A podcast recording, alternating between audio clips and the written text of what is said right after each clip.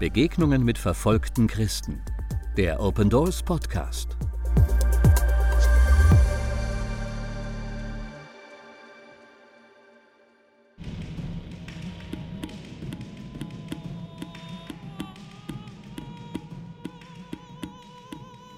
Lange Zeit bevor Frankreich Guinea kolonisierte, schlossen 20 Dörfer im Süden des Landes einen Bund.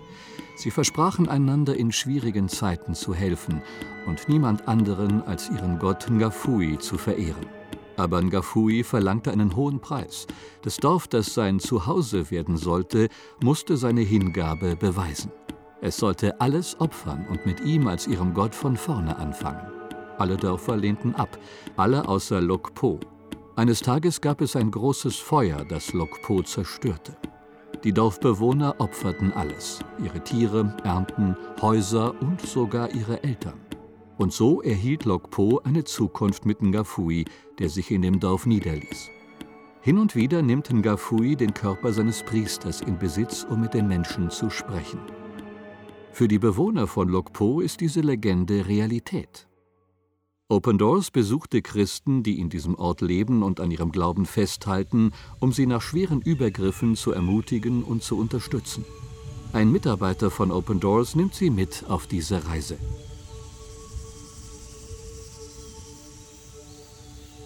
Ich war noch nie an einem so schönen und unheimlichen Ort. Wir laufen durch den Regenwald und betreten eine sehr stille grüne Lichtung. Riesige Bäume mit grünen, moosigen und verschlungenen Stämmen stehen entlang eines schmalen Baches. Eine junge Frau tritt anmutig ins Wasser und füllt einen Eimer.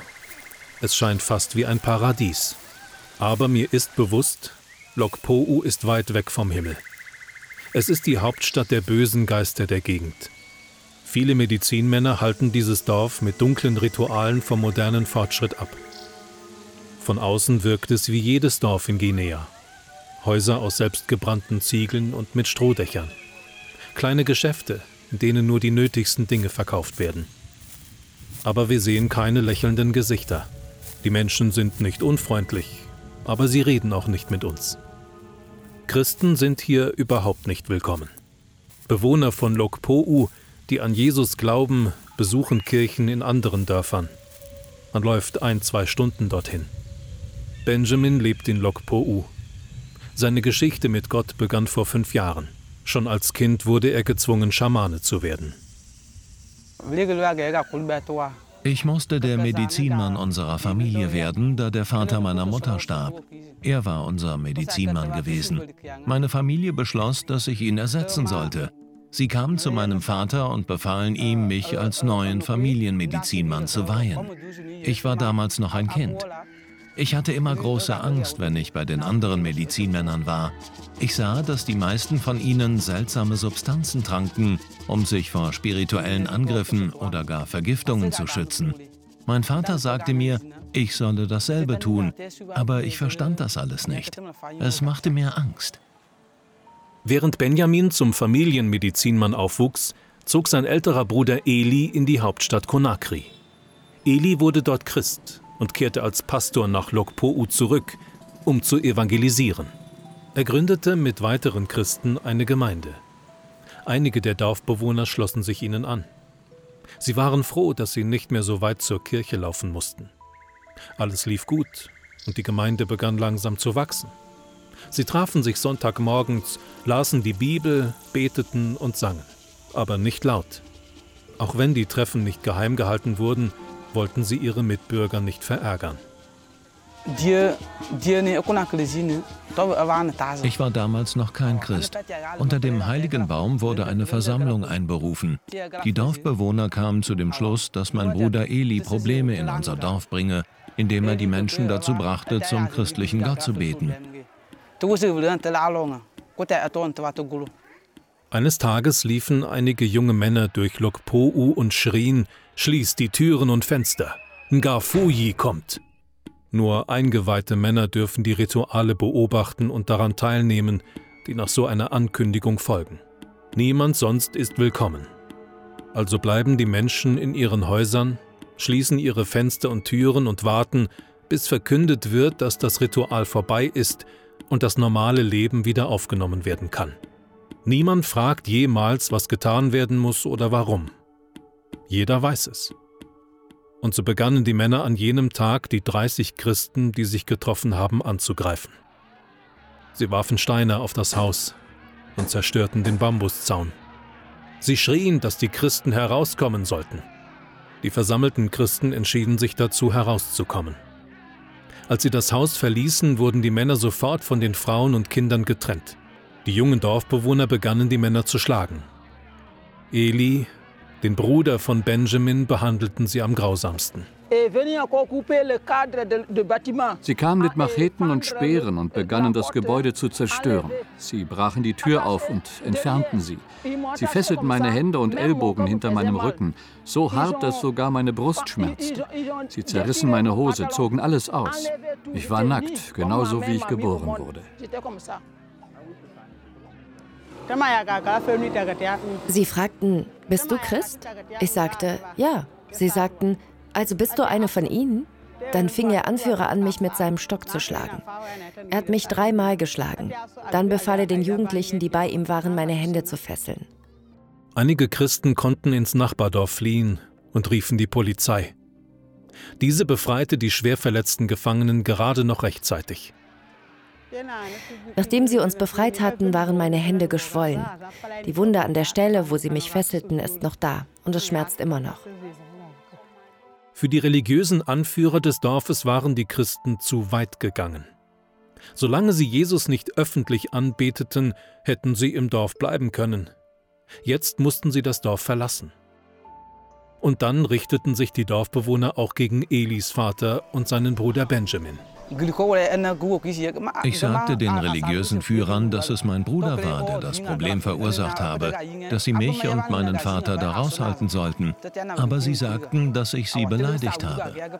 Sie dachten, wir wären auch Christen. Sie trieben einen Keil zwischen uns und die Menschen im Dorf. Niemand durfte bei uns einkaufen und wir durften nicht von anderen kaufen.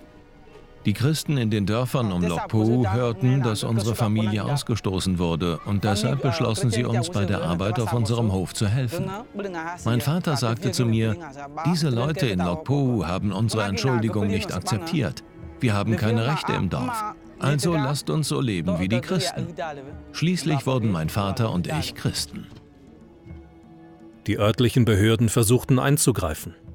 Sie wurden aber von den Dorfbewohnern aggressiv abgewiesen. Bei einem Besuch wurde der Präfekt der Region Guineas tief gedemütigt, als der religiöse Führer von Lokpou, Gnakaye, ihm sagte, er solle sich hinsetzen und den Mund halten. Er sagte, Du hast hier keine Macht. Das ist das Land von Gafuyi. Ich bin hier der Anführer. Als wir von Open Doors das Dorf besuchen, treffen wir uns auch mit den Dorfältesten. Wir gehen zwischen den dicht gebauten Häusern zu einem großen offenen Platz mit einem Baum in der Mitte, dem heiligen Baum des Dorfes. Am anderen Ende des Platzes steht ein Haus, das nur etwas größer als die meisten anderen Häuser ist. Das Haus hat eine überdachte Veranda, die wie ein schwarzes Loch im hellen Sonnenlicht aussieht. Erst als wir die wenigen Stufen hinaufsteigen, sehen wir die vier älteren Männer, die nebeneinander auf klapprigen Stühlen sitzen die religiösen Anführer des Dorfes. Mit freundlichem Lächeln und lebhaften Augen schütteln sie unsere Hände, ohne ein Wort zu sagen. Wir setzen uns auf die Holzbänke, auf die Veranda des gegenüberliegenden Hauses. Ein Mann geht von der Veranda hinunter und heißt uns laut willkommen. Er trägt graue Shorts und ein altes T-Shirt. Es gibt nichts, was ihn von anderen Dorfbewohnern unterscheidet. Es ist Gnakaye, der Medizinmann der laut Legende in direktem Kontakt zu ihrem Gott Ngafuyi steht. Wir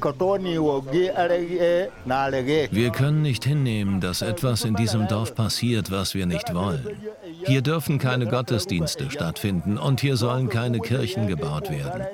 Das ist das Gesetz in diesem Dorf seit der Zeit, als unsere Vorfahren begannen, hier zu leben. Keine Kirche und kein christlicher Gottesdienst. Trotz seiner Worte ist die Atmosphäre freundlich. Wir scheinen willkommener zu sein, als wir erwartet hatten. Ich glaube, Sie merken, dass wir ihnen in Liebe begegnen wollen, dass wir sie nicht dafür hassen, was sie den Christen angetan haben. Wir unterhalten uns noch ein wenig länger. Sogar die anderen Dorfbewohner reden nun mit uns. Der Dorfälteste gibt mir die Erlaubnis, im Dorf herumzulaufen und frei zu filmen, was ich will, und zu reden, mit wem ich will. Die jungen Männer von Lokpo'u machen Fotos mit mir, dem europäischen Besucher mit seiner großen Videokamera. Später fragt mich meine Kollegin, verstehst du, was hier gerade passiert ist? Es war das allererste Mal, dass eine christliche Gesandtschaft einen offiziellen Besuch in Lokpo'u machte. Das ist etwas ganz Besonderes. Die Christen, die aus Lokpo'u vertrieben wurden, durften inzwischen nach Hause zurückkehren. Aber zuerst mussten sie um Vergebung bitten. Und sie dürfen in Zukunft keine christlichen Lieder mehr singen. Ihnen wurde gesagt, lasst eure Bibeln am Fluss zurück und vergesst euren Gott. Denn das Land ist das Land von Gafuyi. Die Christen in Lokpo'o gründeten mutig eine neue Gemeinde. Wenn wir uns jetzt als Christen treffen, reden wir nur noch. Wir lesen die Bibel und tauschen uns darüber aus. Aktuell gehen wir die zehn Gebote durch. Wir sprechen über das Wort Gottes, aber wir singen keine Lieder, die Trommeln benutzen wir auch nicht. Wir sitzen nur da und reden. Die Bewohner des Dorfes patrouillieren buchstäblich an der Vorderseite des Hauses, um sicherzustellen, dass wir keinen lauten Lobpreis machen. Die Christen in Lokpo'u brauchen ihr Gebet. Beten Sie dafür, dass Sie Gott öffentlich und laut anbeten dürfen. Beten Sie auch dafür, dass Jesus den Bewohnern des Dorfes begegnet, die am Glauben an böse Geister und Rituale festhalten. Und danken Sie Gott dafür, dass Open Doors auch trotz schwieriger Umstände immer wieder Zugang zu verfolgten Christen bekommt und auch mit den Verfolgern reden kann.